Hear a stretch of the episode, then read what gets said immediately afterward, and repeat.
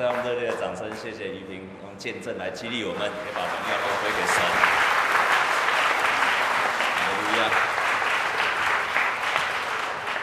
呃，我记得他到教会没有多久，然后他跟我握手，然后他要离开的时候，我就跟他说：“啊，牧师爱你哦。”我印象非常深刻。当我跟他说牧师爱你的时候，他第一个反应说：“呃。”我说：“牧师，你不要再叫了，这样好恶心哦。”就奇怪，牧师那么老了，爱你有什么关系？又不是男生，所以我就故意又说：“牧师爱你哦。”就呃，一直呃。后来我知道他很怕我说牧师爱你，所以我每次看到他他来的时候，我就偏偏要说牧师爱你。所以他每次来我就说牧师爱你，他就叫我不要再讲了。啊，但是他可能不知道。当上个礼拜我又跟他说牧师爱你的时候，他突然回头跟我讲一声说我也爱你。哦，你记得吗？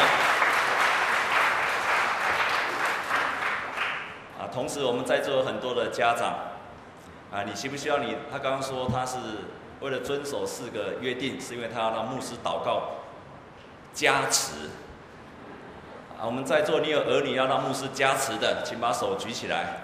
有需要牧师祷告加持的，把手举起来，有没有？这么少？你，我告诉你，牧师加持很有效，非常有效。我一把他加持，他就变成全班第一名哈。牧师加持很有，要牧师加持的举手。好，学生啊，大人不用了。感谢神，我们今天有很多人要受洗。在今天我们所读的经文里面，是帮保罗他教导那些基督徒什么叫做信心之后，在前面几章十几章就是教导信心，可是当他教导信心完之后，他开始提醒罗马的弟兄姐妹说：你们有了相信上帝这件事情之后，换句话也就是说，当你受洗之后归入耶稣基督的名下之后，你们要做什么？这段的圣经非常的棒，请我们再翻开一次好吗？在第十二章的第一节跟第二节，如果可以，你把它背下来，我们要再来读一次。罗马书的第十二章的第一节跟第二节，我们一起来大声的读好吗？预备，请。所以弟兄们，我以神的慈悲劝你们，将身体献上，当作活祭，是圣洁的，是神所喜悦的。你们如此侍奉，乃是理所当然的。不要效法这个世界，只要心意更新而变化，叫你们查验何为上帝的善良、存全、可喜悦的旨意。在这很短的两节的经文里面，保罗也就是作者保罗，他提醒我们，他说：当你信了耶稣之后，你要把你自己成为一个祭物，要献给上帝。在旧约或者在以色列那个地方，他们常常都要献祭，他们要常常献祭。但是保罗就提醒他们说：“你们现在献的祭跟以前你们的信仰所献的祭不一样。以前你们在献的祭，你们是要在圣殿才能奉献给上帝。但是当你们受洗之后，你们成为耶稣基督的儿女之后，你们不需要只有在圣殿才献祭，而是每一天你都要献祭。”你在以前你的信仰里面，你是在犹太人需要在特别的时候才能够献祭，但是从今天以后，你们献祭是时时刻刻都要献祭。以前犹太人的献祭是献牛、献羊、献鸽子，但是从今天开始之后，你要你自己变成一个祭物，就献给了上帝了。所以这是何等的不一样！这是何等的不一样！因为耶稣基督已经奉献给你们了，但是你受洗之后，你要成为一个祭物，就要奉献给上帝。当你奉献给上帝的时候，你要把你自己要像一个祭物一样去奉献出去的。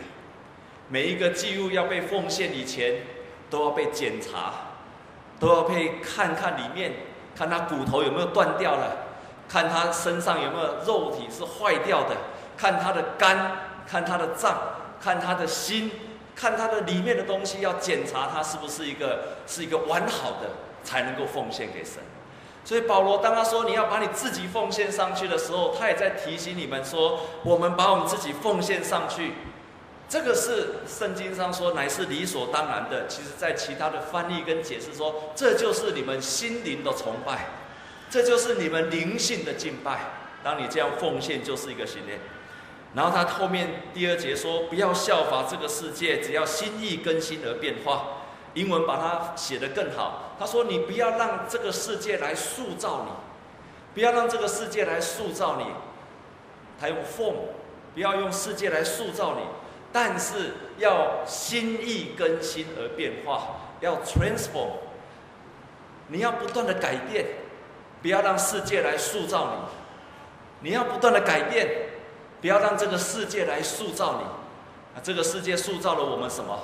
这个世界塑造了我们的目标，这个世界塑造了我们的价值观，这个世界塑造了我们的标准。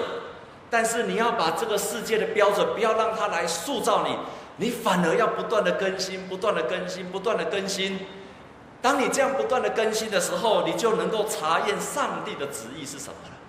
亲爱的弟兄姐妹，你要明白上帝的旨意，不是跑来问牧师说：“牧师，我怎么明白上帝的旨意？”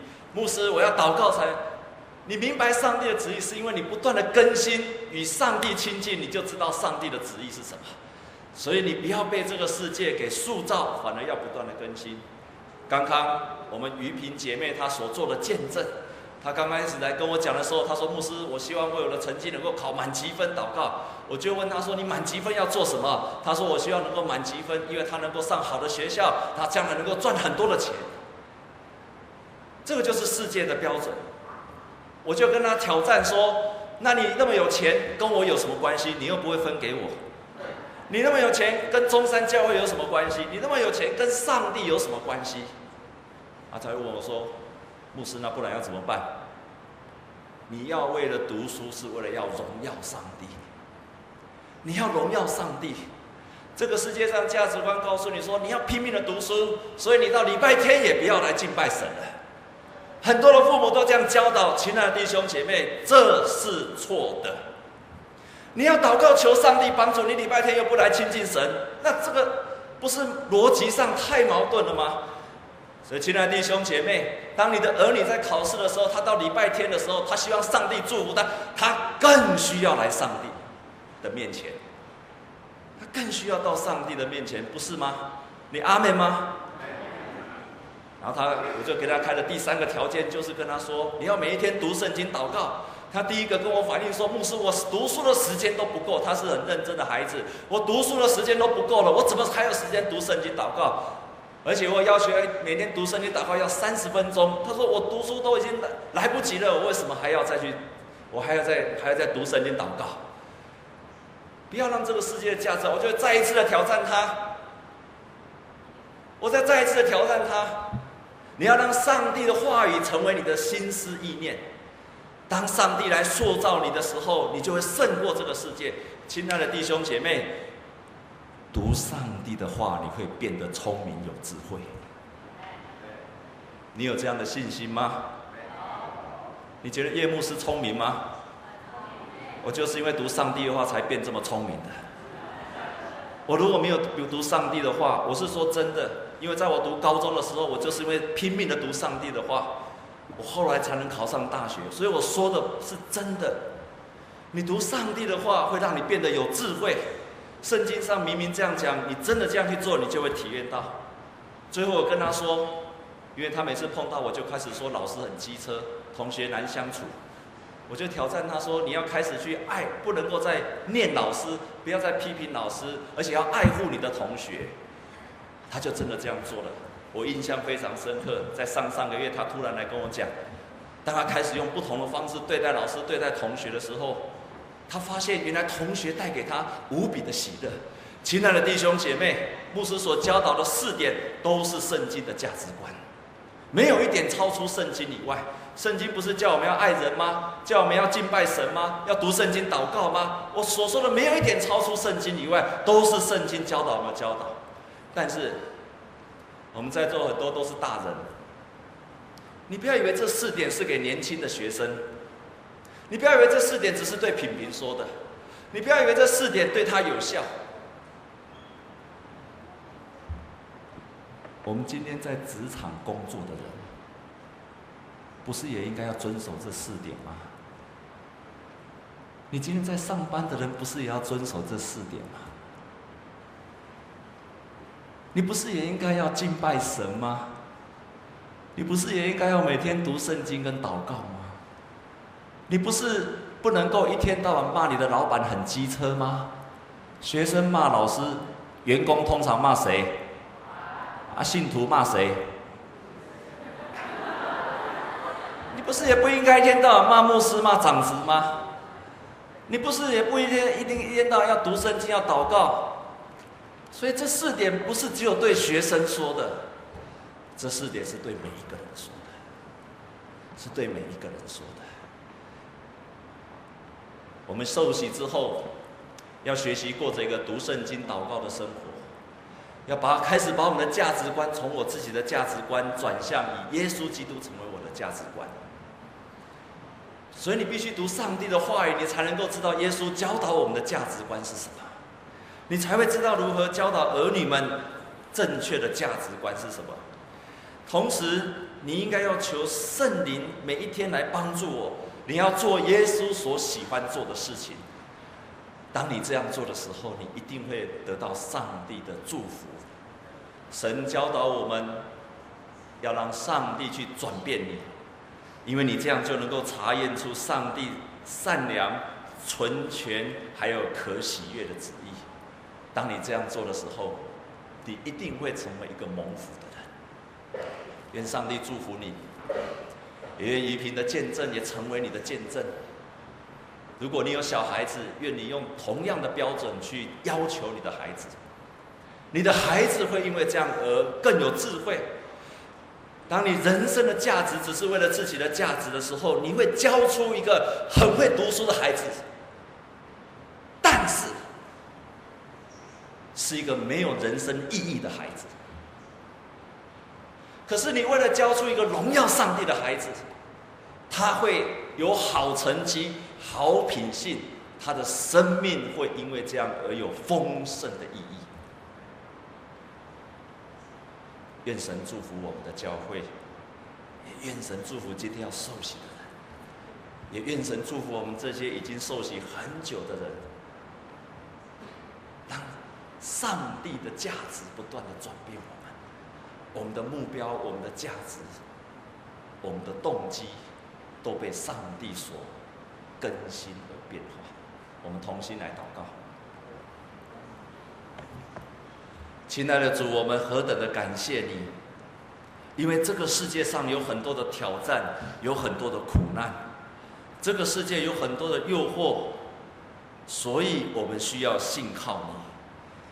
亲爱的主啊，我们立志，当我们受洗之后，我们要跟你同钉十字架，那表示我们。从此以后，我们的价值观要以神为我们的价值观，我们人生的目标要以耶稣成为我们人生的目标，我们自己的性格也要被转化，让更多更多圣灵的果子在我们的身上。我自己，我自己要成为一个能够去荣耀上帝的人。求你的圣灵帮助我们做这样的改变。求你的圣灵常与我们同在，求你的圣灵在我们软弱的时候来帮助我们，求你的圣灵在我们懒惰的时候来催逼我们，求你的圣灵在我们遇到试探的时候来帮助我们。这样子祷告是靠着耶稣基督的圣名，阿门。